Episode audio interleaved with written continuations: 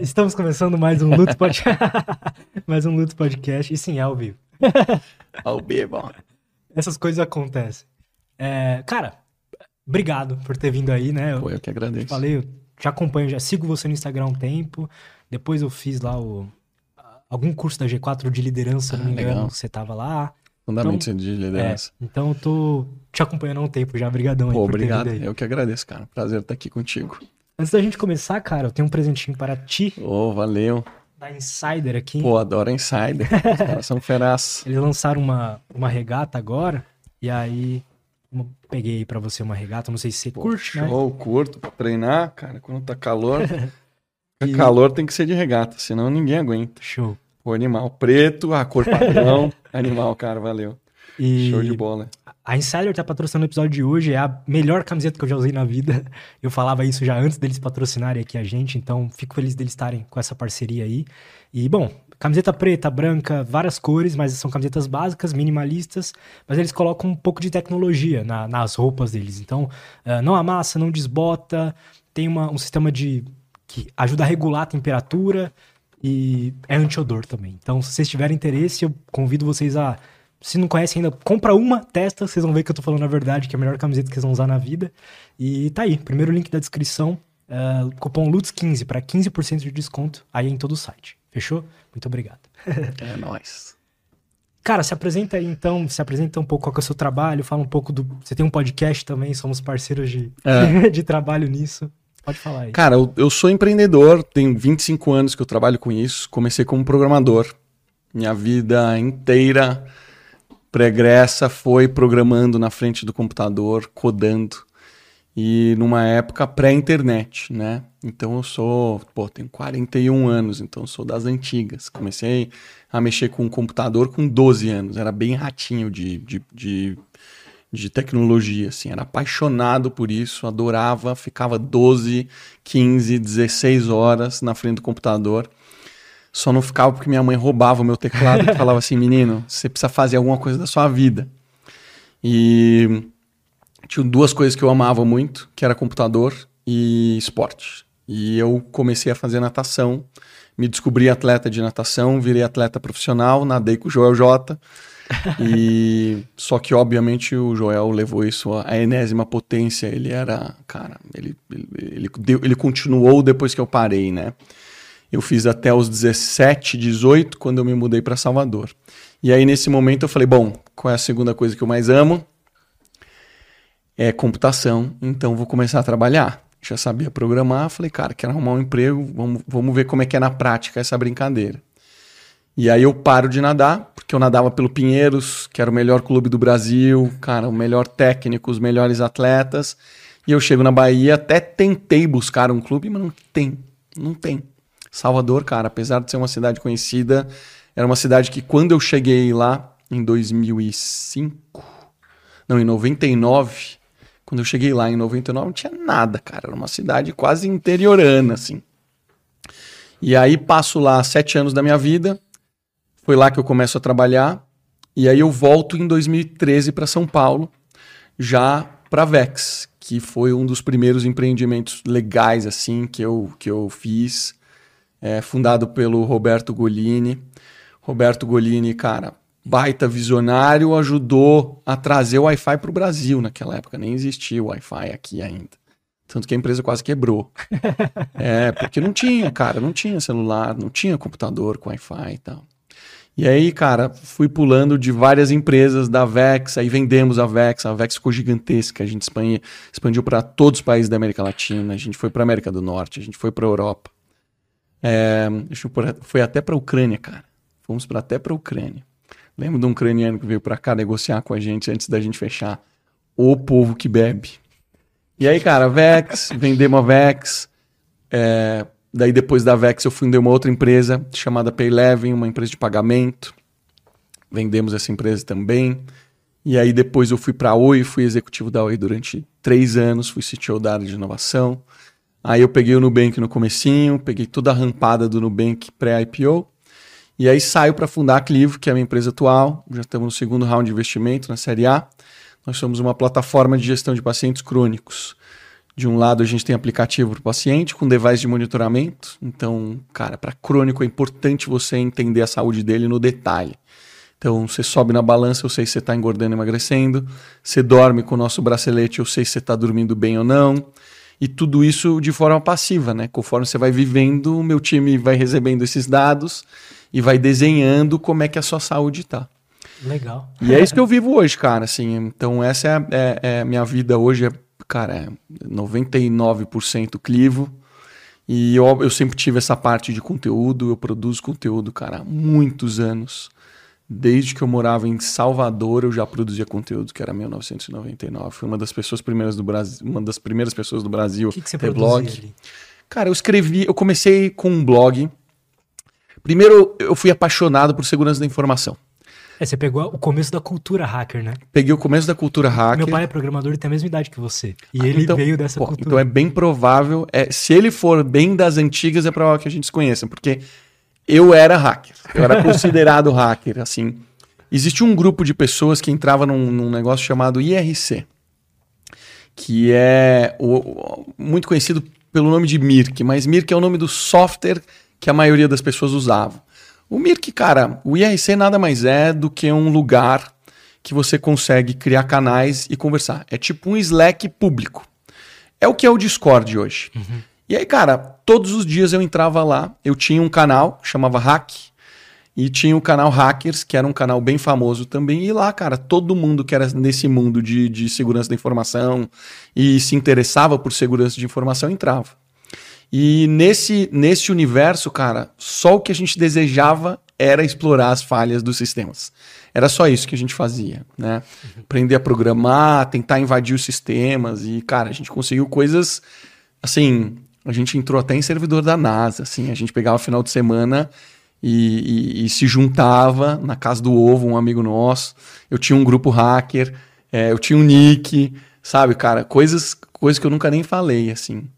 Eu é... também já tive. Você já teve? Sim, só que na minha época já era The Face que a gente fazia, né? The Face, total. Não, isso daí, cara, a gente não. Eu fiz alguns, mas não era o que mais me atraía, assim. Eu acho que eu tinha o prazer de aprender, de, de tentar descobrir falhas, sabe? Eu me interessava muito por, puta cara, nos Estados Unidos descobriram uma super falha no sistema de telefonia, né? E uma das falhas que descobriram é que o sistema de sinalização era via um, uma, uma frequência, uma frequência de 2.600 Hz. Só que essa frequência era emitida pela central. Então, pelo, pelo telefone, quer dizer. Então, você colocava lá o número que você ligava e ele falava, coloca a ficha. Aí você colocava a ficha, essa ficha reconhecia a ficha e falava assim, beleza, é uma ficha, emite o som de 2.600 Hz. Aí ele emitia o som de 2.600 Hz para a central e a central liberava que você fizesse a ligação. E aí teve um cara que foi um dos primeiros freaks que a gente chama, né, que é especialista em telefonia do mundo, e esse cara descobriu que isso era possível ser manipulado. E ele descobriu que tinha um apitozinho que vinha num sucrilhos americano, e toda vez que ele queria fazer uma ligação, ele ia lá e apitava e liberava e você conseguia fazer ligação. Depois corrigiram esse problema e ele, é, eles desenvolveram um, um, negócio chamado Blue Box. E nesse momento Steve Jobs já estava envolvido. E o Blue Box era um, foi um parceiro do Steve Jobs que desenvolveu. Já era também um sistema que você plugava no telefone e fazia ligação de graça para o mundo inteiro, assim, sabe? Então eu peguei muito esse começo da, ce da cena hacker, sabe? É, o A meu gente... pai, o nick dele era Steel Freak. Steel Freak? É. Cara, é bem possível que ele, que ele faça parte dessa, dessa rede aí, cara. Doideira, né, cara? Nossa, que mundo pequeno. Doideira, cara. É, é legal essa cultura, né? E eu percebo que a cultura hacker, ela te traz um, um, tipo de comportamento diferente da maioria das pessoas. Eu acho que o hacker, cara, ele. A, a, gente não queria fazer mal a ninguém, né? Então a gente separava entre o hacker, o cracker e o freaker. O freaker era de telefonia, o hacker a gente entendia que era o hacker do bem. E existia o cracker que a gente falava que era a galera que fazia deface, a galera que queria atrapalhar os outros, assim, sabe? E a gente não queria isso, a gente queria pelo simples prazer de falar, conseguir fazer algo que ninguém consegue fazer. E, e obviamente que para você chegar num, nesse nível de, de entendimento, você precisa estudar muito. E é aí que começa a ficar legal a história, porque para você entender as falhas de um sistema, você precisa ir dentro do código fonte do sistema. E eu participei durante muitos anos é, da Linux Kernel Mailing List, que é a lista que desenvolve o Linux. De fato, o kernel do Linux, que é o, é o core do sistema operacional, é tudo que ninguém nunca vê, porque ele simplesmente precisa funcionar. Mas é a partir dali que vem todas as falhas, as principais falhas de um sistema. E se você quer explorar esse sistema, tem que ser a partir dali.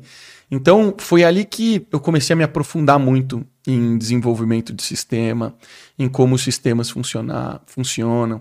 É, e isso foi, assim, a chave para o meu desenvolvimento, porque logo que a internet surgiu, eu, eu, eu percebi o seguinte, cara. Eu falei, meu, olha o tipo de coisa que eu estou estudando, né? Não tinha ninguém do meu lado que fazia isso. E eu falava assim, cara, meus parâmetros são os hackers gringos que eu converso todos os dias. Então eu não posso me basear na pessoa que senta do meu lado na empresa, eu preciso me basear com pessoas de fora. E aí, cara, eu fiquei muito próximo de um cara chamado Richard Stallman. Ele, ele foi o criador de todo esse movimento de software livre no mundo. Ele que construiu isso. Ele é um dos programadores mais reconhecidos no mundo. Ele que desenvolveu boa parte do que a gente conhece como Linux ele insiste por chamar GNU Linux, porque ele é o fundador da GNU. Só que, cara, o sistema operacional é só um kernel. Isso não roda um sistema inteiro como vocês estão rodando aqui para fazer essa gravação. Você precisa de muitas outras ferramentas. Ele que desenvolveu todas essas ferramentas. Ele que desenvolveu o compilador para você ter uma linguagem de programação. Ele que desenvolveu o Shell, que é o PowerShell no Windows e o Shell no Linux ou no Mac ele que desenvolveu uma série de ferramentas que permitiu que o Linux se tornasse quem ele é hoje. E eu, para você ter uma ideia quem ele é, ele é um pós-doutor do MIT. Ele foi, eu não sei se ainda é, já perdi contato com ele tem bastante tempo. Ele, cara, é formado em física, tem mestrado, doutorado, pós-doutorado. Ele fazia, ele era head do MIT Media Lab. MIT é a principal universidade de tecnologia do mundo. Cara, lá nasceram grandes fundadores de startup, lá nasceram, cara, gênios que transformaram a tecnologia no mundo, né? Foda. E esse cara era head do laboratório, ou seja, todas as experimentações, todas as novidades, quem fazia era ele. E eu, e eu chamei a atenção dele porque eu desenvolvi um programa para rodar dentro de um editor de texto que ele desenvolveu, que é o Emacs. E e aí ele entrou em contato comigo, falou: "Cara, que demais esse software que você desenvolveu. Cara, vamos, vamos evoluir isso, vamos fazer isso, vamos fazer isso, vamos fazer isso". E eu fiquei amigo dele. Esse cara ficou super próximo de mim, a gente se falava com frequência, ele virou um mentor meu, frequentou minha casa, né? Poucas as pessoas acreditam quando eu falo, pô, um dia eu falei, eu tava no IRC e falei, pô, o Richard Stallman tá aqui em casa. E os caras deram risada, puta, cara, xerocola. O cara tá doido, assim, com de tão mito que ele é nesse universo, sabe? Então, cara, ali foi o que me preparou para chegar no ambiente de trabalho. Eu já estava vivendo esse universo de resolver problemas, de programar, de buscar conhecimento, de me aprimorar e, e subir minha própria barra sem esperar que alguém chegue para mim e fale assim: faça isso, estude isso, se prepare dessa forma, se prepare desse jeito, sabe? Porque nesse mundo você tem que aprender tudo sozinho, né? Até hoje em dia é difícil encontrar coisa, imagina na tua época. É, cara, é bem, é bem... Era mais difícil naquela época porque tudo era à base dos livros. Porque lembra, no começo da internet, começo da internet não tinha tanta informação assim, não tinha YouTube, não tinham tantos sites, não era tão simples assim encontrar sites. Os sites de busca não eram tão eficientes quanto o Google é hoje. Então, é, a minha maior base de informação eram os livros. O que era muito ineficiente. Porque, por exemplo, uma das linguagens que eu mais programei foi uma linguagem chamada C. E essa linguagem de programação é uma linguagem muito baixo nível que a gente chama. Ela é muito complexa porque ela se aproxima muito do hardware. Mais próximo do que ela, só o assembly. O assembly, cara, já é código de máquina, basicamente. É, você está manipulando os registradores, a memória diretamente. O C é um pouquinho mais ser humano, assim, sabe? Só que, cara, ela tem algumas partes muito difíceis de você entender. E, e eu li aquele capítulo e não entendia, cara. Eu não entendia, eu praticava e não dava certo. E eu não tinha mais por onde buscar a informação, porque o que eu não estava entendendo era um detalhe. E eu buscava no Google, no Google, na ferramenta de busca e não encontrava nada. E ninguém conseguia me explicar, a gente usava muitas pessoas e tal. E aí um dia a ficha caiu, sabe? Então, hoje esse tipo de problema não existe mais. Você não encontrou no Google, você vai achar um vídeo. Se você não achar o vídeo, você consegue arrumar um mentor super rápido. Você consegue ir no GitHub e ver N códigos que já foram desenvolvidos. Então, eu acho que a curva de aprendizado hoje é muito mais rápida. Hoje é possível você aprender uma linguagem de programação em um dia, se você quiser. Assim, se você é um programador como eu, em um dia você aprende, porque os paradigmas são os mesmos, né? O que muda é as keywords que a gente chama. O resto é tudo muito parecido, sabe? Você tinha comentado sobre referências gringas, né? Quem, quem são as pessoas que você olha assim e se inspira ou é uma referência para você? Eu acho que foi mudando ao longo do tempo. É, hoje em dia, eu tenho referências para cada uma das coisas que eu admiro. Porque uma das coisas que eu estabeleci para mim é que, cara, eu preciso ser um cara versátil, no sentido de que eu não quero ser aquele empresário de sucesso que terminou com 150 quilos, separado e abandonou a família. Eu não quero ser esse tipo de gente. Eu quero ser a pessoa que se cuidou, que cuidou da sua saúde, que cuidou da sua família, dos seus pais, da sua mãe, da sua esposa e de todos que estão ao seu redor, sabe? Então, é difícil encontrar gente assim e é difícil ser assim. Então eu pego pessoas e eu estabeleço, cara, que demais como a pessoa é nisso. E essa pessoa vira uma referência para mim, sabe? Então, por exemplo, eu acho que o Tony Robbins, cara, é uma grande referência para mim em relação à comunicação, em relação à autoridade no palco, em relação à disciplina, porque a quantidade de dinheiro que ele juntou e o ritmo que ele continua tendo até hoje é um negócio surreal. Eu fico muito admirado, uma pessoa que saiu da pobreza como ele saiu, e se tornou um bilionário. Tony Robbins é bilionário. E ele continua dando, cara, 18 horas de treinamento por dia, todo ano, repete, viaja para vários países. Então, assim, impressionante, né? Gosto muito, por exemplo, do Tim Ferriss. Para mim, é uma referência como alta performance, como investidor, como empreendedor como produtor de conteúdo. Acho que ele é um grande podcaster. Eu acho que ele foi um cara que desvendou um segmento que ninguém tinha feito direito e que, ao primeiro olhar, muitas pessoas poderiam julgar como algo ridículo.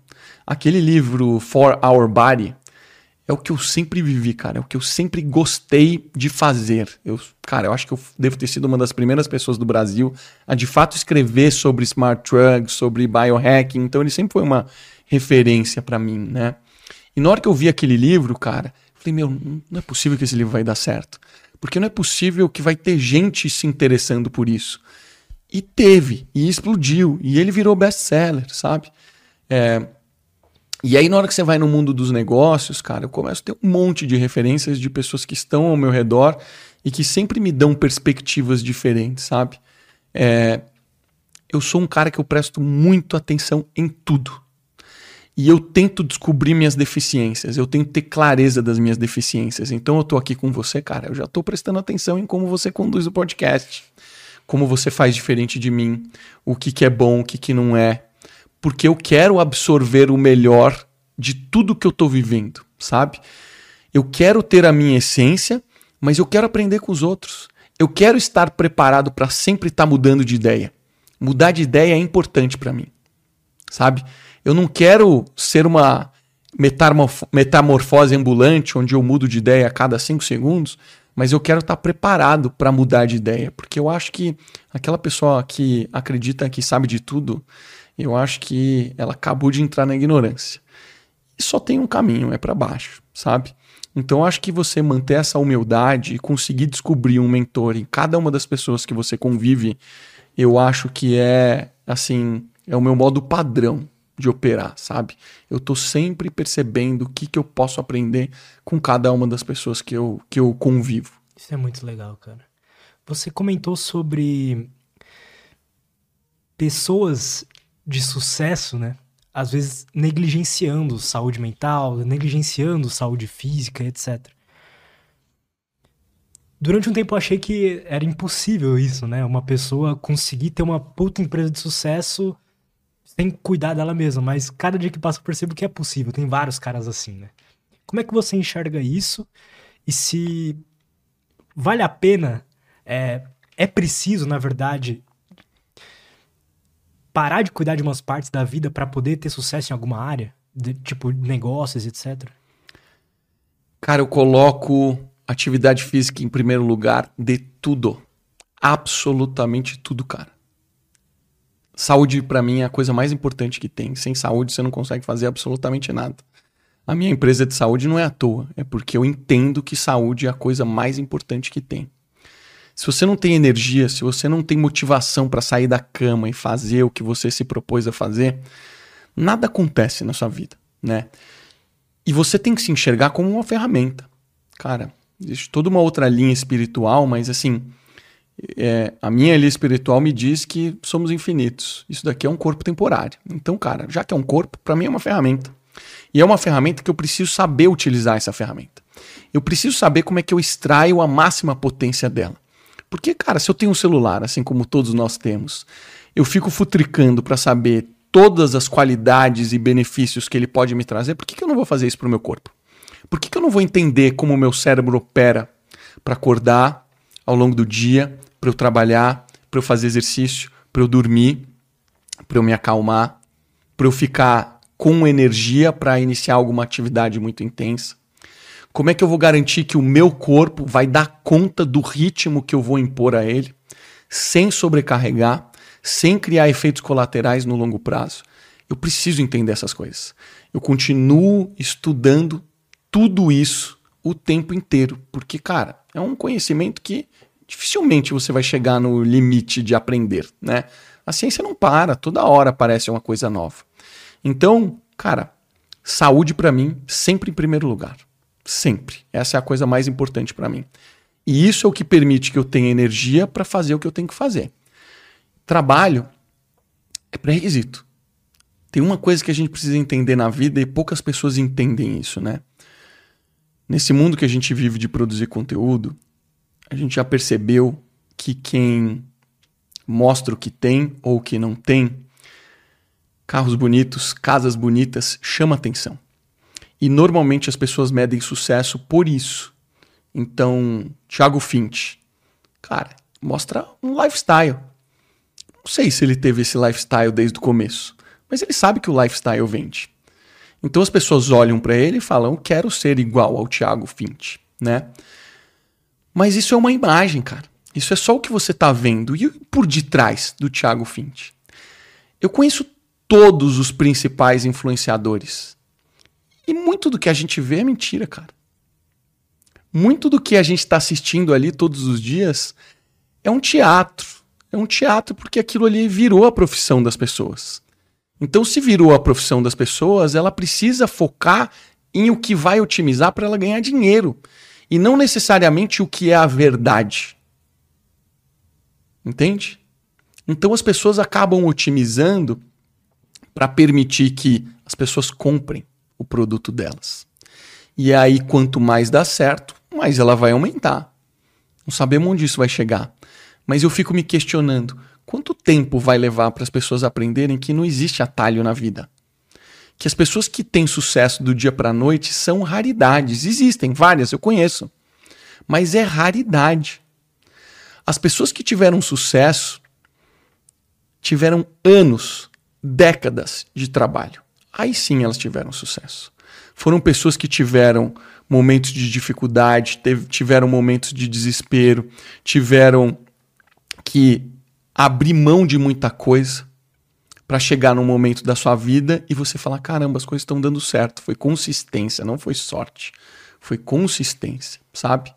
Então, se você consegue entender que a consistência é o que vai te levar ao resultado, não vai ser uma tacada, não vai ser um sprint. Você entende que a sua vida precisa ser fatiada entre cuidar da sua saúde, cuidar das pessoas que estão ao seu redor e trabalhar e produzir, sabe? Então, eu sempre organizei minha vida dessa forma. O trabalho é infinito, Lutz. Ele nunca acaba. Se você quiser sentar aqui e começar a otimizar uma edição de podcast, você pode ficar, cara, aqui 10 anos fazendo isso. Porque sempre vai ter uma vírgula para melhorar. Só que talvez gastar uma hora tentando tirar um ruído, talvez não seja o que você quer agora. Então a gente faz o melhor que a gente pode dentro do prazo que a gente estabeleceu, né? Então essa rotina de você saber alocar o seu tempo da melhor maneira possível e se preocupar em primeiro lugar com você e se preocupar com as pessoas e colocar o trabalho sim como um canal importante para sua vida, cara, você consegue ter equilíbrio. É possível ter equilíbrio. Quantas pessoas hoje falam de equilíbrio? Agora, quantas pessoas ainda falam besteira que dormem três horas, quatro horas e isso é suficiente? Isso é besteira, cara. Fisiologia. Fisiologia, cara, é praticamente igual para todo mundo. Obviamente, um pouco mais, um pouco menos, mas é, a ciência já explica muitas dessas coisas. Então, não dá para ficar acreditando em narrativa de influenciador que vive de influenciar as outras pessoas. Eu sou influenciador, mas esse não é meu trabalho principal. Meu, meu trabalho principal é a Clivo, é empreender. Esse é meu negócio. Eu produzo conteúdo porque eu gosto de produzir conteúdo. Eu faço isso, cara, há 23 anos, pelo menos, sabe? Eu acho que isso. Bom, eu, eu sou o contrário. O meu trabalho é produzir conteúdo, né? 100% seu foco é isso, né? É. Então eu percebo que se não tomar cuidado, e eu teve vários momentos que eu não tomei, inconscientemente você é programado a só fazer o que dá mais view, cada vez mais view, cada vez mais view, cada vez mais like. E aí você vai virando algo que às vezes você não, você não gosta de ser, sabe? É. é, cara, isso é bem desafiador. Eu entendo isso. Eu entendo isso. E eu não julgo, cara. Eu acho que cada um tem que viver a sua vida do jeito que quer. Eu só acho que uma das coisas mais importantes da vida é a gente descobrir a nossa verdade. A nossa verdade é algo difícil de desabrochar. É um negócio que você precisa ir muito fundo. Você tem que olhar muito para dentro para você descobrir o que você realmente quer. Porque existem duas coisas que influenciam muito a gente. Primeiro, é a nossa formação intelectual. Nossa formação do intelecto ela acontece do zero aos sete anos da nossa vida. E a criança aprende por imitação. Então, quem te criou, pai biológico ou não, vai estar tá te influenciando e vai estar tá te moldando. Muitas pessoas acham que isso tem relação com DNA. Pô, você tem o mesmo DNA do seu pai e tal. Essa parte não tem nada a ver com o DNA. Não é hereditário. Isso é aprendizado. Porque quando você pega uma criança que foi é, moldada por pais não biológicos, ela carrega os mesmos traços. Então é um aprendizado. E dessa época, cara, a gente traz coisas boas e ruins. Boa parte dos traumas de, uma, de um ser humano foi construído do zero aos sete anos. E normalmente são besteiras, tá? Eu, eu me formei em hipnose no mesmo lugar que o Pyong Lee se formou, que é a Omni. E lá que eu comecei a entender mais profundamente essas questões. Porque a hipnose se propõe a tratar os traumas. Então, se você tem fobia de barata, cara, vamos tratar por que, você tem fobia de barata. Se você tem algum desafio na sua vida, vamos tratar por que, que você tem esse desafio na sua vida. Então, esse lance que as pessoas falam, que você é a média das cinco pessoas que você convive, cara, isso é uma das maiores mentiras que alguém conta. Porque você é o que você foi programado para ser. As, as cinco pessoas que você convive é o que você quer se tornar. Mas isso é o seu desejo. Mas e como você é na sua essência? Quando você olha uma pessoa e você fala assim, cara, não gostei dessa pessoa. Já aconteceu com você? Olhou para uma pessoa e falou, cara, não fui muito com a cara dessa pessoa. Todo Sim. mundo passa por isso. E isso, cara, é o seu viés. É como você foi criado. Às vezes, essa pessoa que você não gostou, ela tem uma característica de alguém que fez bullying com você do 0 aos 7 anos. Às vezes é um comportamento que a sua mãe ou seu pai tinha e você odiava, e isso ficou enraizado em você. Talvez você nem lembre conscientemente disso. A hipnose tem um processo de regressão que te leva até esse momento e você chega à consciência disso. Então, quando eu comecei a me aprofundar em autoconhecimento, eu descobri uma coisa, cara. Eu descobri que existem coisas que a gente não sabe que existe. E você não consegue saber o que você não sabe.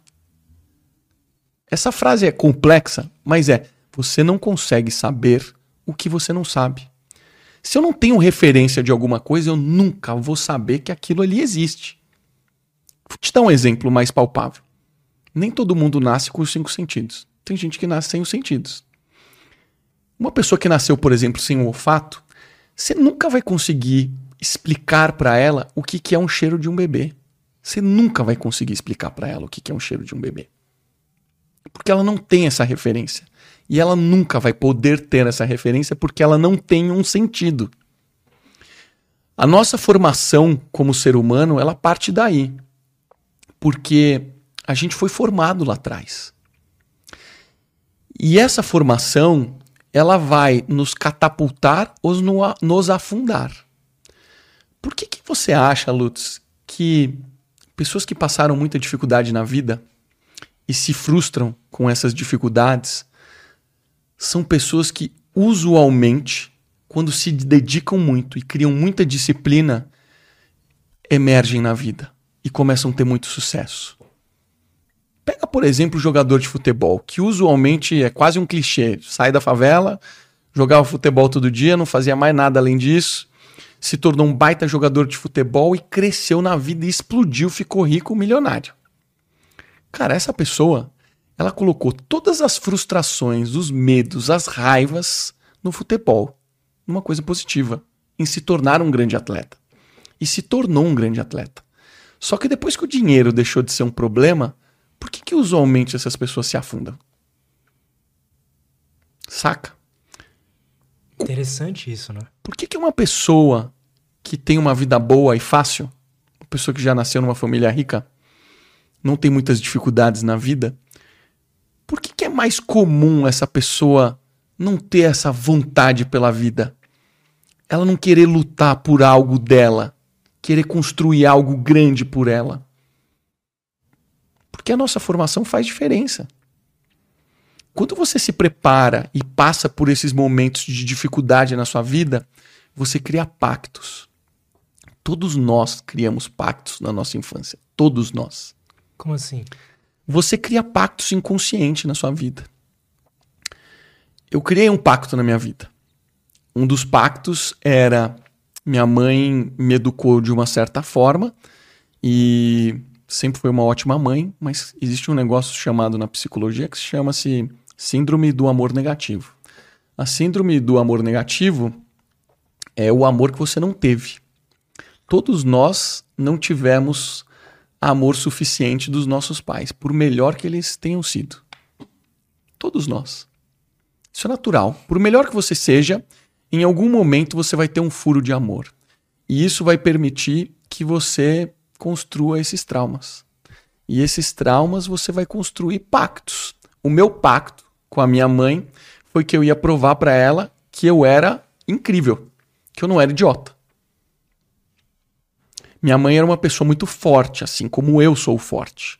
Então, uma pessoa forte é uma pessoa dominante. A pessoa dominante, ela normalmente quer controlar tudo. Então, ela quer, cara, o cada centímetro da sua vida te controlar. Então, e ela é exigente. Minha mãe, ela não era exigente, ela era controladora. Então, por exemplo, ela tirava o meu teclado porque ela achava que eu estava muito tempo no computador. Ela, na hora que dava 10 horas da noite, eu não lembro se era 10, mas 10 horas da noite, ela começava a subiar. E era o momento que eu estava virando adolescente, que eu queria estar com as menininhas, com os meus amigos lá embaixo, e ela começava a subiar. E eu morria de vergonha porque minha mãe estava subiando na janela. E toda a minha vida tiveram comportamentos parecidos com isso. Minha mãe sempre teve muito medo de que eu fosse estuprado, porque ela teve algum trauma no passado. Ela não foi estuprada, mas ela escutou histórias da mãe dela, que ela me conta até hoje. E ela falava: Olha, desde pequenininho, minha mãe falava assim: Alguém encostou em você? Alguém passou a mão aqui em você? Alguém conversou com você assim, assim, assado? Alguém te deu beijo? Alguém. Por quê? Ela tinha medo de que acontecesse alguma coisa. Então ela era extremamente controladora. Então o meu pacto na minha vida foi provar para minha mãe que eu não era um idiota, que eu não era burro, que eu sabia viver sozinho. E esse pacto, por eu ter sido formado como atleta, e isso fez toda a diferença na minha vida, permitiu que o meu pacto fosse positivo. Ao invés de eu me tornar um menino rebelde, eu me tornei um menino dedicado, disciplinado, onde eu comecei a fazer tudo para mostrar que eu era uma boa pessoa. Depois do colégio, porque eu tinha uma energia muito grande. Então, eu comecei com isso no esporte. Eu era ultra disciplinado no esporte, eu não faltava um dia, eu me dedicava pra caramba, eu fazia dieta, eu treinava fora d'água, eu fazia tudo o que precisava fazer. Ali começou a resolução do meu pacto. Ali eu comecei a provar que o Marcelo existia como ser humano. Que ele não era somente uma pessoa controlada pela mãe. E depois que eu comecei a ter a independência, aí sim eu comecei a fazer as coisas no meu âmbito profissional. Comecei a ganhar dinheiro. Escrevi um livro. Comecei a publicar conteúdo. Comecei a ser reconhecido. Comecei a dar palestra. Aí sim eu comecei a aparecer. E foi nesse momento que eu entrei no autoconhecimento e eu entendi que tudo que eu tinha feito não tinha sido porque eu queria fazer. Tinha sido porque eu queria provar para minha mãe que eu era foda. Todo mundo tem algum pacto. Todo mundo que vai no mundo do autoconhecimento descobre que fez algum pacto. O meu pacto foi positivo e o pacto positivo que eu fiz me catapultou. Só que tem gente que cria pacto negativo e o pacto negativo te afunda você começa a querer chamar a atenção de uma outra forma. Então você começa a usar droga, você começa a beber, você começa a entrar num rumo que vai chamar a atenção, só que vai chamar a atenção pelo lado, lado negativo. E aí você se afunda, sabe? Eu demorei para descobrir e aprender isso, né? Eu entrei no mundo do conhecimento por conta da minha esposa Renata, que já está nesse mundo há muitos anos e tinha me falado disso e eu achava uma baita de uma baboseira. E eu fui fazer um curso de autoconhecimento chamado Processo Hoffman. E esse curso mudou minha vida. É ela que me indicou esse curso. Como que chama? Processo Hoffman. Hoffman. E foi a partir daí que eu aprendi tudo isso que eu tô te contando aqui, sabe? E é aí que você começa a ter o um entendimento do porquê que você fez o que você fez, por que, que você reage quando você vê uma pessoa que você, a primeira impressão, não gosta? Por que, que você se incomoda com determinadas situações? Por que, que você se irrita quando você se irrita? Por que, que você fica nervoso quando você fica nervoso? Você começa a entender o porquê dos seus instintos. E você começa a aprender como domar os seus instintos. Porque não somos mais animais selvagens, somos seres humanos. Nós conseguimos controlar nossos instintos. Apesar de que muito ser humano até hoje não consegue controlar os, in os instintos, né? Eu acho que tem até questões que se você não cuidar, por exemplo, se você dormir mal, você vai ter mais dificuldade em controlar seus instintos. Demais. A, aí vai lá, o cara além de dormir mal, come mal e não se exercita. Aí ele vai ser o, praticamente um cachorro. É não isso. vai saber controlar. Total. Não vai ter liberdade, se é que existe isso. E aí, total, é isso aí. Aí, e é aí que vem do entender como seu corpo opera. Porque se você sabe que você não descansou suficientemente bem, é provável que você seja mais irritável ao longo do dia, esteja mais irritável ao longo do dia. Então, cara, acomoda este dia para você fazer coisas que não vai te trazer essa irritação, porque talvez você não consiga controlar, né? A gente não consegue controlar tudo. Em algum momento a gente sempre explode, todo mundo, todo mundo é ser humano, né? É, agora, se você entende como seu corpo funciona, cara, você começa a acomodar para funcionar melhor. Você acha que o, o ambiente, não do que você viveu no passado, o presente, não interfere no, no comportamento? Demais. Interfere? Muito, muito. É que você falou das cinco pessoas lá. É, ela influencia no que você quer fazer, mas não no que está dentro de você. Cara, o que você está vendo de mim aqui agora é quem pro, tudo bem, você está me fazendo perguntas profundas, você está entendendo um pouco mais de mim. Mas pense uma pessoa que, que você admira da internet, que você conhece só pela internet. Quando as câmeras desligam, por que, que essa pessoa chora? Quão feliz ela realmente é?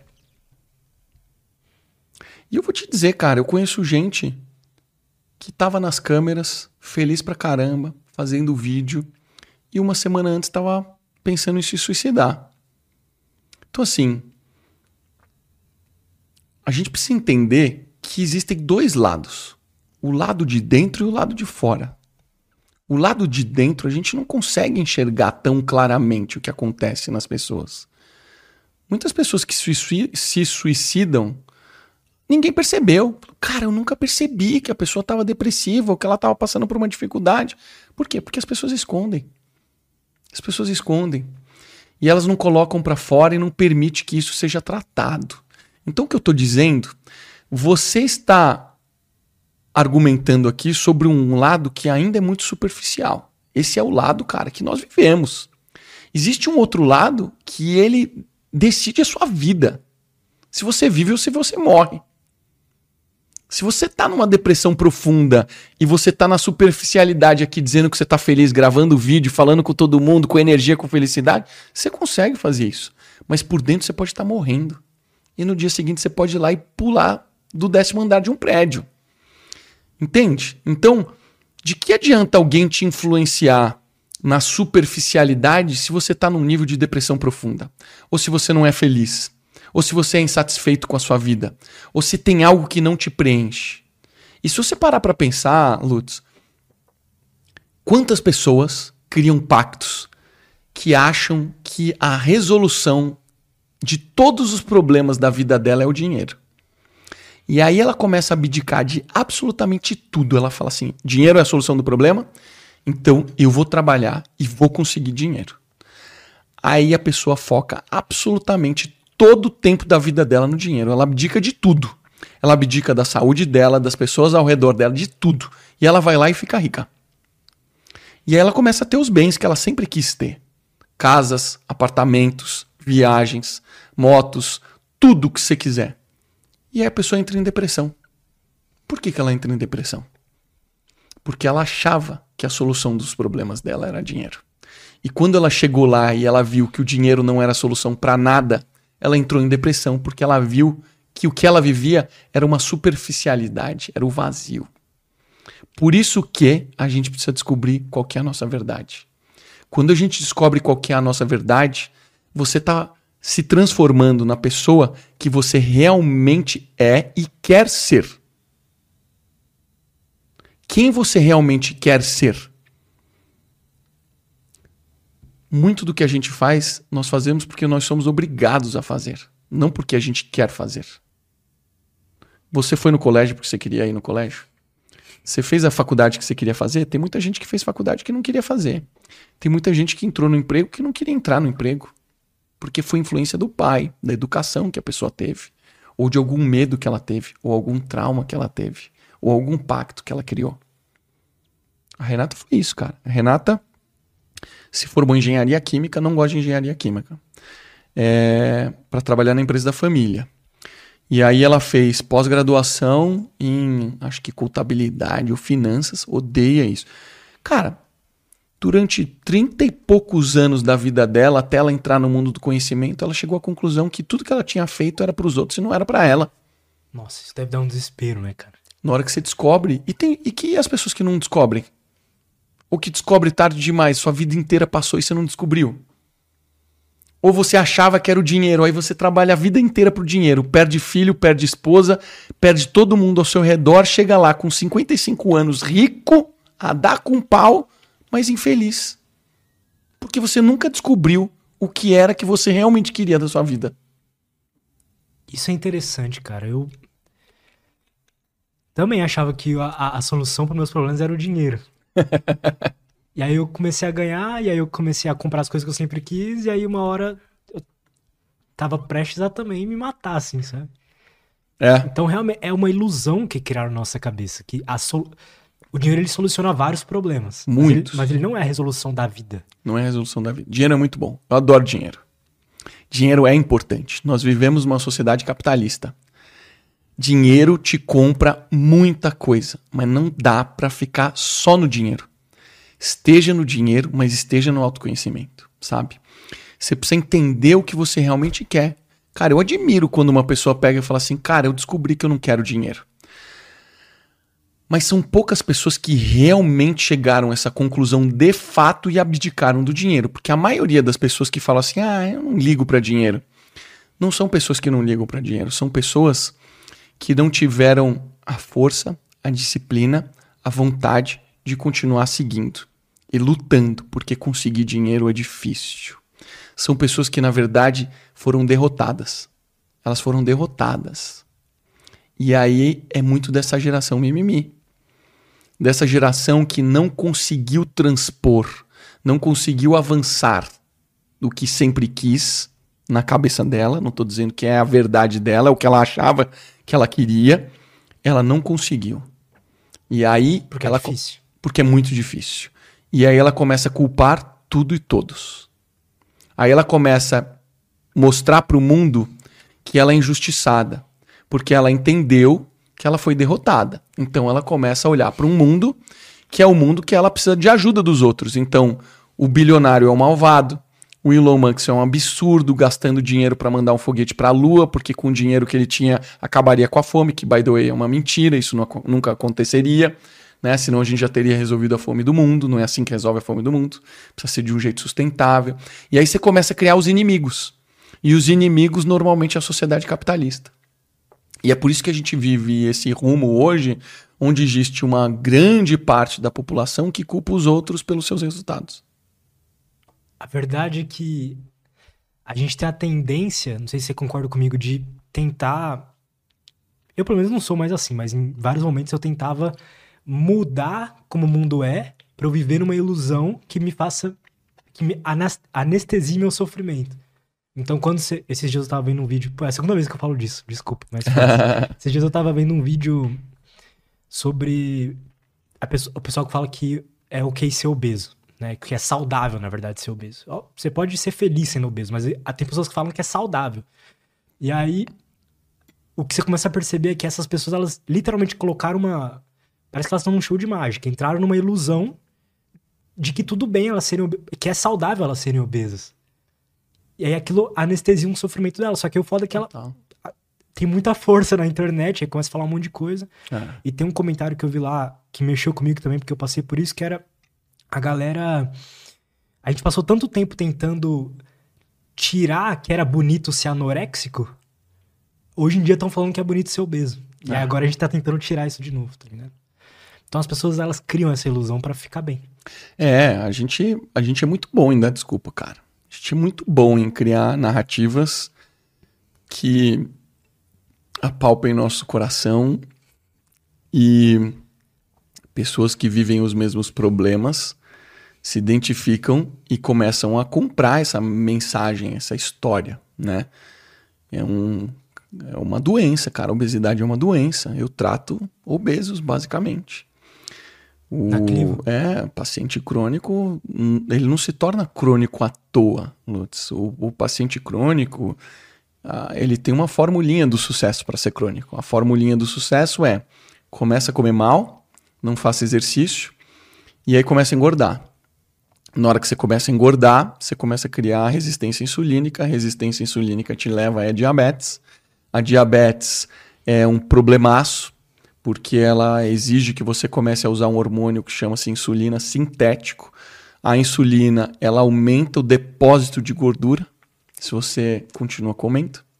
Então você continua comendo, você começa a usar insulina. A insulina, cara, é um hormônio que armazena gordura do seu, a energia do seu sangue em forma de gordura. E aí você começa a engordar mais ainda. E aí você vira hipertenso e colesterol alto. Então você tem quatro doenças. Você é obeso, você é diabético, você é dislipidêmico, que é colesterol alto. E aí, cara, que qualidade de vida você tem? Quando você chega nessa situação, tomando um monte de remédio. Então, assim, ser gordo, cara, não é bom. Faz mal. Eu sou filho de dois obesos. Meu pai foi obeso, minha mãe foi obeso. Graças a Deus, minha mãe fez cirurgia e ficou magra. Meu pai levou muito mais tempo. Mesmo depois da cirurgia, ele não conseguiu se tratar. E ele mesmo chegou à conclusão que o problema era a cabeça. Sempre foi a cabeça. Por que, que o gordo é gordo? Porque ele criou um pacto negativo. Virou gordo. Eu tinha um amigo que ele era bem gordo. E ele era um desses caras que falava assim: Meu, todo gordo é feliz. Você já viu? Gordo é muito feliz, cara, porque a gente só come o que a gente quer, a gente é mó animado. Normalmente o gordo é o mais engraçado da turma e tal. Eu sou feliz sendo gordo. E aí um dia ele decidiu emagrecer e ele emagreceu. E nesse momento ele falou assim: Cara, era péssimo ser gordo. Eu não sabia que eu conseguia subir a escada tão rápido. Eu não sabia que eu conseguia praticar um esporte e sentir o que é a endorfina. Eu não sabia o que era ser bonito para ele. Eu me senti bonito de verdade agora. Eu chego numa festa, numa balada, as meninas me olham, coisa que não acontecia antes. Depoimento dele, gente. Não tô julgando ninguém. Depoimento dele. Ele chegou à conclusão: eu vivi uma mentira. Como eu nunca me lembrava do que era magro, porque ele era gordinho desde pequenininho, ele não tinha referência do que era ser magro. Então, como ele pode dizer que é bom ser gordo e que ele é feliz sendo gordo se ele nunca viveu sendo magro? Sabe? Então, assim, medicamente, cara, ser gordo é péssimo. Isso daí é a maior baboseira. E é o que mostra, cara. A internet está sempre em busca de soluções para os seus problemas, né? Quem quer ganhar dinheiro rápido, busque os influenciadores que vendem dinheiro rápido. Se você quer se aceitar como gordo, busque os, os influenciadores que te aceitam como gordo. Cara, não dá, na minha cabeça, você achar que isso é bom para sua saúde, né? Tinha uma influenciadora gorda que falava: Meu, se aceite como você é, se você é gordo, você é tudo bem. Morreu do coração. Teve um ataque cardíaco, né? Eu acho que o cara é quando ela fala aceite como você é, ela, na minha opinião, ela tá tentando falar para ela mesma que, tipo, aceita que você é doente. E vai. Deveria ser isso, né? Aceite como você é e vai se tratar, né? É. Aceite que você tá doente. Não aceite como você é, você é gorda. É uma, é uma ilusão, cara. É. Eu acho que tem que ser um estado temporário, assim. Eu acho que as pessoas precisam desejar sair dessa situação. Porque hoje existem recursos que te permitem sair disso sabe? A obesidade, ela desequilibra o seu corpo inteiro. Um homem que se tornou obeso, cara, ele, a testosterona dele usualmente vai estar tá muito baixa. E você não vai conseguir emagrecer se você não regular sua testosterona. Então você vai precisar ir num médico, você vai precisar ir num nutricionista para ele regular o seu organismo primeiro. Então, se você tem dificuldade de emagrecer, mesmo fazendo tudo certo, usualmente as pessoas são descaradas, né? Ela fala, pô, não estou emagrecendo, mas tá indo uma vez por semana no McDonald's. Né? Então, eu tô falando de gente séria. Gente séria que se propôs a fazer dieta e mesmo assim não está emagrecendo, você precisa ir num médico, porque o médico precisa reequilibrar os seus hormônios. Você provavelmente está completamente desregulado. E aí, na hora que você começa a regular os seus hormônios, tudo bem, tome alguns remédios. Tem remédio hoje que te ajuda a emagrecer, é um atalho, assim como a cirurgia, um atalho. Mas é melhor você tomar o remédio para você emagrecer do que você permanecer gordo todo remédio tem efeito colateral. A dose que a gente faz ali é o que, que traz mais consequência? Tomar o remédio ou não tomar o remédio? Então toma o remédio, que nesse caso é melhor que você emagreça 10, 20, 30 quilos, sabe? Perfeito. Cara, podemos fazer uma pausa rapidinho Lógico. pra ir no banheiro Vamos pegar mais uma água e Bora volta. Estamos de volta. Cara, é engraçado, né? E a Clivo vem meio que uma, uma paixão sua ali, que é o, o, o measuring, né? Do biohacking é. e o empreendedorismo junto, saúde, é tecnologia. Mesmo. É isso mesmo. Quando eu entrei no mundo da Clivo, assim, cara, eu já sabia bem como funcionava diabetes, assim, sabe? E eu me lembro, assim, nas primeiras reuniões que eu fui conversar com um médico, ele falou, pô, você é médico? Eu falei, não, não, não sou médico. Porque, cara, eu já sabia todas as tecnologias, as ferramentas, como o corpo funcionava, eu já sabia tudo de insulina. E normalmente o médico não sabe tudo isso, né? O médico tem muitas outras competências que, obviamente, eu não tenho, mas é, entrar a fundo no tipo de insulina e de estar tá antenado. Uma das coisas que me deixou muito obcecado no mundo da, da diabetes era o tratamento pelo pâncreas artificial. O pâncreas artificial, cara, é você transformar o celular em um pâncreas. Como assim? é. Cara, o que, que é a diabetes em si, né? A diabetes é o seguinte: um ser humano normal, quando ele se alimenta, qualquer coisa que ele se alimenta, isso vai para o nosso tubo digestivo e a gente vai começando a absorver os nutrientes. Tudo que é energia entra na corrente sanguínea. Nós temos três tipos de alimento: carboidrato, proteína e gordura. Esses são os três macronutrientes que nós temos. Tem fibra também, mas vou isolar nesses. Quando eu boto carboidrato para dentro, ele vira energia super rápido no nosso sangue. Quando eu coloco proteína, ele leva um pouquinho mais de tempo. E gordura também é uma fonte de energia, só que é uma fonte de energia lenta. Leva horas para entrar como energia no nosso sangue, tá? Toda vez que você tem um pico de energia, o seu corpo te deixa excitado. Você fala: caramba, eu tô com energia. Você tem vontade de andar, de correr, de fazer alguma coisa, porque você comeu energia. Então, suas veias saltam, sua pressão aumenta. Então, o seu organismo fala assim: tô gastando energia? Não, não tô. Então, o pâncreas, que é um órgão que nós temos, libera um hormônio chamado insulina. A insulina é liberada na corrente sanguínea e ela é responsável por captar essa energia e introduzir nas células. Então, do mesmo jeito que nós precisamos de energia, as células precisam de energia. Qual que é a principal célula que a insulina armazena energia? A célula de gordura. Ou seja, quanto mais a gente come em excesso, mais depósito de gordura nós vamos ter. Isso é o que um ser humano normal faz. Então, quando você come em excesso, ele armazena lá. Se falta energia, você tem um mecanismo de resgatar a gordura como fonte energética, tá? Então, pô, não tem energia no sangue, nós temos alguns repositórios de energia. Um dos repositórios, o primeiro repositório que o nosso corpo utiliza é a corrente sanguínea. O diabético, ele não funciona exatamente assim, porque ele tem um defeito no sistema dele. O defeito dele é que quando ele libera a insulina e ele vai fazer o transporte da energia para a célula, ele não consegue fazer isso bem feito. E aí ele não consegue tirar a energia do sangue. E a energia fica lá. A energia fica no sangue. E a energia ficar no sangue é ruim, porque a energia ela traz uma série de efeitos colaterais, né? A energia, o nome técnico que nós chamamos é a glicose. Glicose é açúcar. O açúcar é pegajoso. Ela começa a formar placas na sua corrente sanguínea. Qual que é a primeira que ela obstrui? Quanto menor, mais rápido, certo? Uhum. Qual que é a, a menor vaso sanguíneo que a gente tem? Ocular. Então, você que é diabético e você não trata diabetes, você começa a ter um excesso de energia circulando no seu corpo e nos microvasos dos seus olhos. Então um dia eu tô na minha casa e eu chego, a moça que trabalha lá em casa, oi fulana, tudo bem? Como é que você tá? Ela, nossa, tô péssima. Eu falei, por que você tá péssima? Porque minha irmã ficou cega. Eu falei, como assim sua irmã ficou cega? Ela acordou cega. Acordou, abriu os olhos, não enxergava. Aí eu, na hora, falei, diabetes. Perguntei, sua irmã é gorda? Ela falou: é gorda, come pra caramba, bichinha. Falei, tá bom. Sua irmã provavelmente tem diabetes. Na hora que ela for no hospital, pede pro médico fazer um exame XYZ que vai medir. Dito e feito. Era diabética. Então, o diabetes ele traz esse efeito colateral, que é você não consegue mais regular a energia no seu sangue.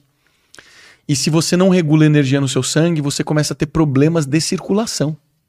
Existe um negócio também chamado pé de diabetes. O pé de diabetes é, cara, você não está conseguindo fazer a circulação do sangue tão bem lá no seu pé, nas suas terminações nervosas. Chega uma hora que você tem que amputar o dedo do seu pé ou amputar o seu pé. Por conta de diabetes. Então, assim, não vem me dizer que obesidade é saudável, saca? Então, quando eu chego nesse mundo, eu já entendia tudo isso, como funcionava. Porque eu já tinha estudado. Porque, cara, para você fazer um esporte, você precisa ter energia. Então eu precisava entender como a energia funcionava no meu corpo, sabe? Eu preciso entender quanto tempo a energia dura no meu sangue. Se eu venho aqui nesse podcast e eu preciso ter energia durante duas horas, e a gente combinou de, de, de gravar uma da tarde, eu levei uma hora e quinze para chegar, eu não tive tempo nem de almoçar. Então eu preparei uma refeição pré-podcast que me dê energia durante o podcast inteiro. Se eu tivesse comido um doce ou algum carboidrato simples, cara, neste momento eu já ia estar tá com energia baixa. Porque não ia ter nenhuma energia no minha corrente sanguínea. Nenhuma energia suficiente para me manter ativo, tá? Se a gente não tiver energia, a gente morre.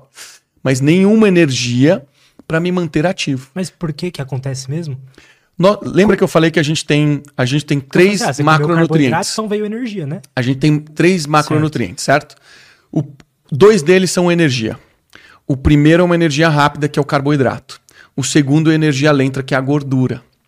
E o terceiro é a proteína. A proteína ela também vira energia, mas ela vira em menor quantidade, porque a função da proteína é construção de tecidos primariamente, São os tá? tijolinhos, né? Que o pessoal fala. Exatamente. Então, se eu comer um carboidrato, este carboidrato, ele mais ou menos, para o meu biotipo, tá? Para cada pessoa muda, mas mais ou menos em 45 minutos a uma hora, ele já está na minha corrente sanguínea.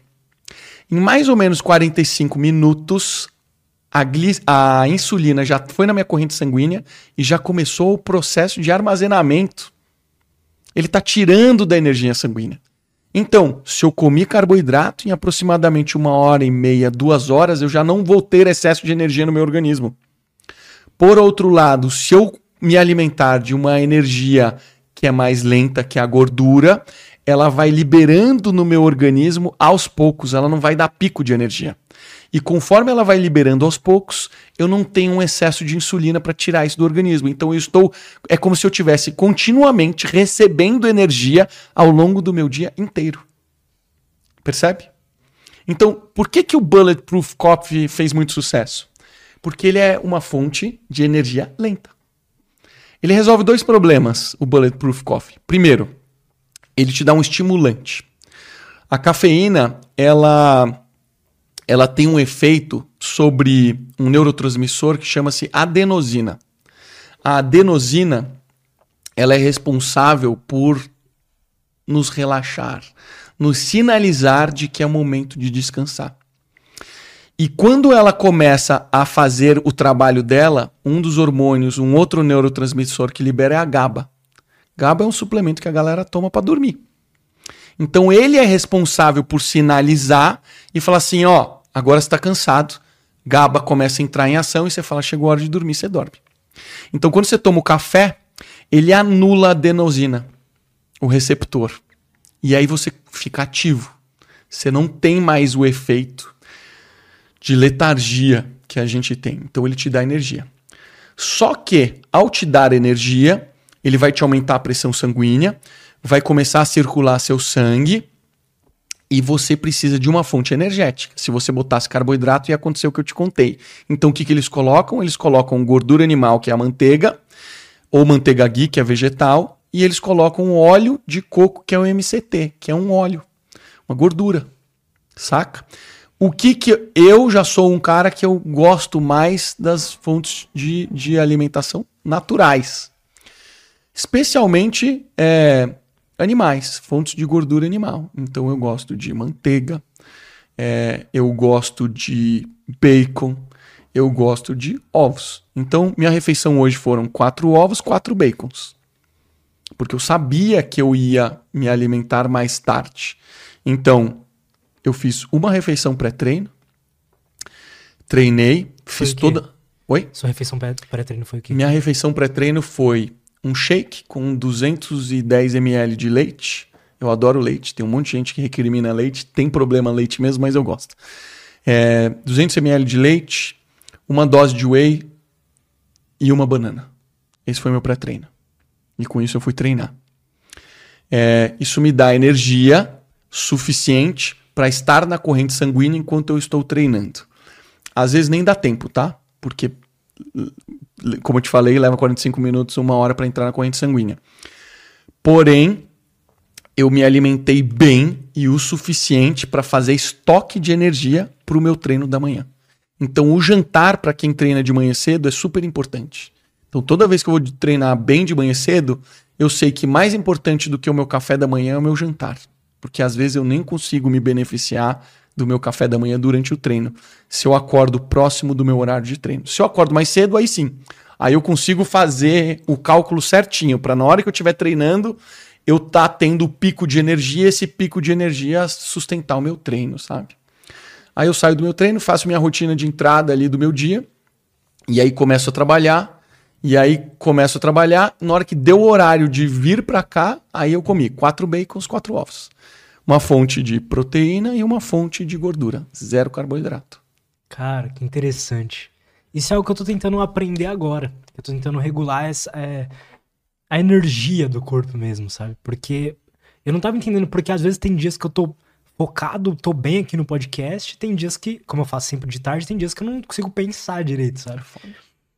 Aí, uh, essa semana mesmo eu comecei a não ter medo da gordura, então eu amo bacon também.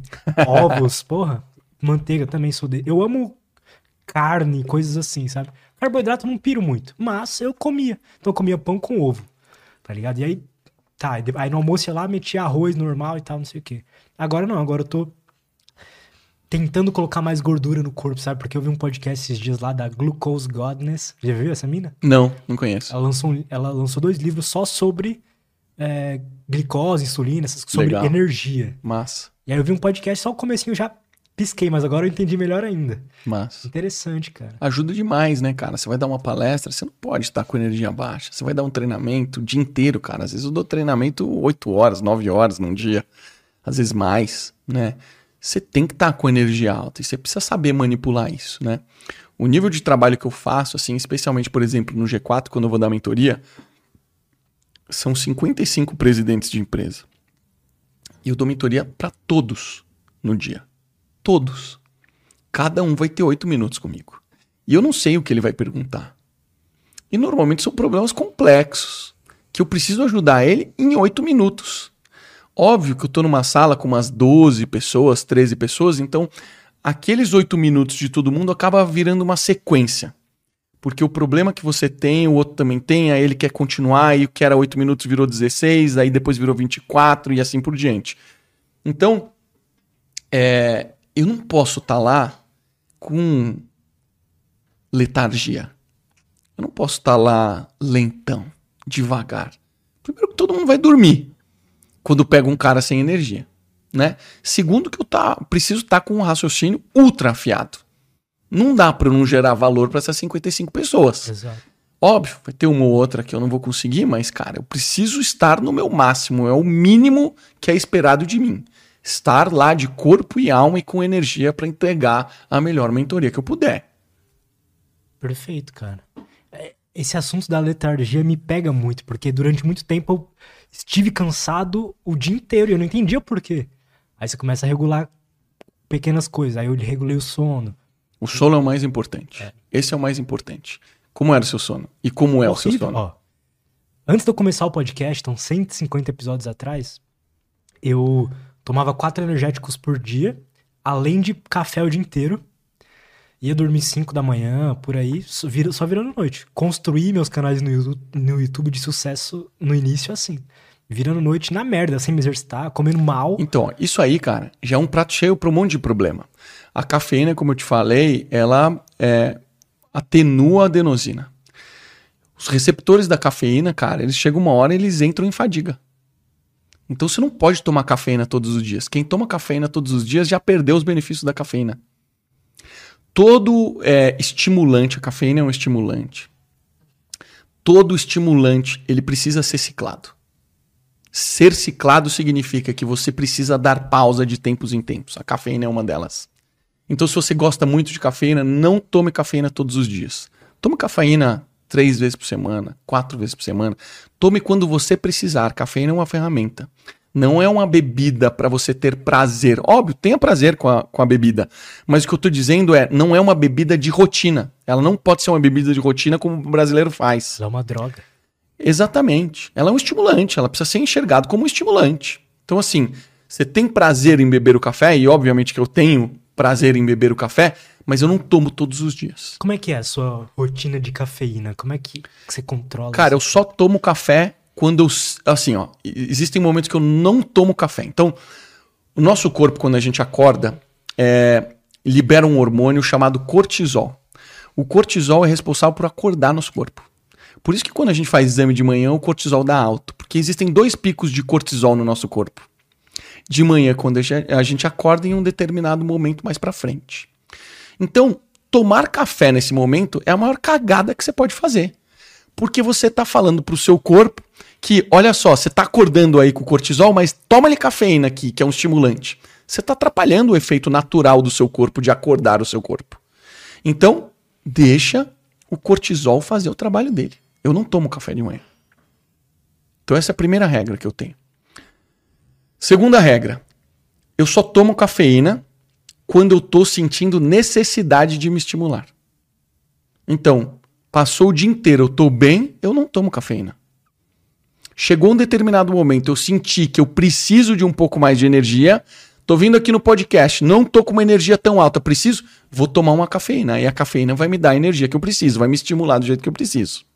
Saca? Então eu uso a cafeína como um estimulante, uma ferramenta para quando eu quiser. E se porventura eu estiver tomando com muita frequência, eu vou parar de tomar por alguns dias para ciclar a cafeína. Então é assim que eu uso a cafeína. Tô tentando fazer isso. é importante, vai te ajudar demais. De café, é, eu tomo umas 300 miligramas por dia de cafeína. Então, Quais horários? Logo quando eu acordo, no meio da manhã e depois do almoço. Tá. É ótimo que você não tome café mais tarde. Então, assim, puta, porque o café ele tem uma meia-vida que dura mais. seis horas. Então, o pico dele acontece é, rapidamente, só que aí ele tem uma meia-vida que ele vai diminuindo o efeito dele até que ele termina. Então, se você toma, por exemplo, um café às 5 da tarde, e tem gente que fala assim: ah, para mim não faz diferença tomar cafeína. Cara, assim, tudo bem, talvez você não perceba, mas isso impacta o seu organismo. E, gente, café sem cafeína não existe. Todo café tem cafeína. Tem gente que fala assim: ah, eu tomei um café sem cafeína. Não existe café sem cafeína. Café tem cafeína. Como todo alimento que tem na sociedade e eles querem fazer algo que não existe, eles mentem. Não existe leite sem lactose. Leite tem lactose. O que acontece é que com o leite tem a lactase, que é uma enzima que permite que você faça a digestão da lactose, que é um açúcar. A mesma coisa no café. O café, eles tentam diminuir a, a quantidade de cafeína, mas eles não conseguem tirar tudo, senão não é café, é outra coisa. Saca? Então tem que tomar cuidado com essas coisas. É ótimo que você não tome café até o final, mas vá diminuindo. O horário máximo é três da tarde. Assim. Se você tirar o café hoje, é possível que você comece a é, sentir os efeitos de retirar um estimulante, que vai ser dor de cabeça, enjoo. Você não vai estar tá se sentindo tão produtivo. Mas, se você ficar, por exemplo, uma semana sem tomar café, você toma um café um, sete dias depois, os seus receptores já vão estar muito mais receptivos à cafeína. Você vai sentir a cafeína como você nunca sentiu nos últimos tempos, sabe? Então, quem toma cafeína precisa dar um tempo. Dá um tempo, para de tomar café, respira um pouco, aí depois você começa a tomar. Dá medo, cara. você é tão, é tão acostumado, né, a tomar o café ali para trabalhar e etc, que você fala, será que eu vou conseguir, né? Ah, mas com certeza conhece. Minha mulher parou, minha, minha mulher é um absurdo, mas ela chega a tomar 8, 10 Coca Zeros por dia. Minha mulher tomava Coca Zero no café da manhã. e aí, cara, ela teve é, a brilhante ideia de parar, de dar uma aliviada, né? Porque ela se alimenta muito bem, ela é uma super atleta, mas ela toma muita, muita Coca Zero. E ela esqueceu que na Coca Zero tem cafeína. E ela parou de tomar a Coca Zero e ela começou a ter muita dor de cabeça, muita enxaqueca. E ela falou: é o café. Aí ela tomou a Coca Zero, melhorou. Tomou um pouquinho de café, melhorou. Ou seja, ela estava sentindo o efeito de não ter o estimulante, né? E o cérebro dela está acostumado com isso. Então, cara, dá dor de cabeça sim, mas passa. O dela passou, resolveu. Por exemplo. Legal, cara. Cara, uma pergunta que eu queria fazer para você, que é um cara que toca muitas coisas ao mesmo tempo. Duas coisas como você maneja, lida, enxerga o estresse e que dicas você pode dar aqui, como você, na verdade, como você se organiza, sabe, a sua parte organizacional, como é que é isso? São duas perguntas. Cara, eu eu aprendi uma coisa muito importante na vida. Independente da sua situação, sempre vai ter dor na sua vida sempre vai ter incerteza na sua vida. São duas constantes da vida. Você pode ser o cara mais rico do mundo vai ter dor na sua vida e vai ter incerteza. Você pode ser o cara mais pobre do mundo, vai ter dor na sua vida, vai ter incerteza na sua vida. Essa é uma constante, né? Então, primeiro, é necessário aceitar que isso é uma constante. E é necessário não querer fugir disso.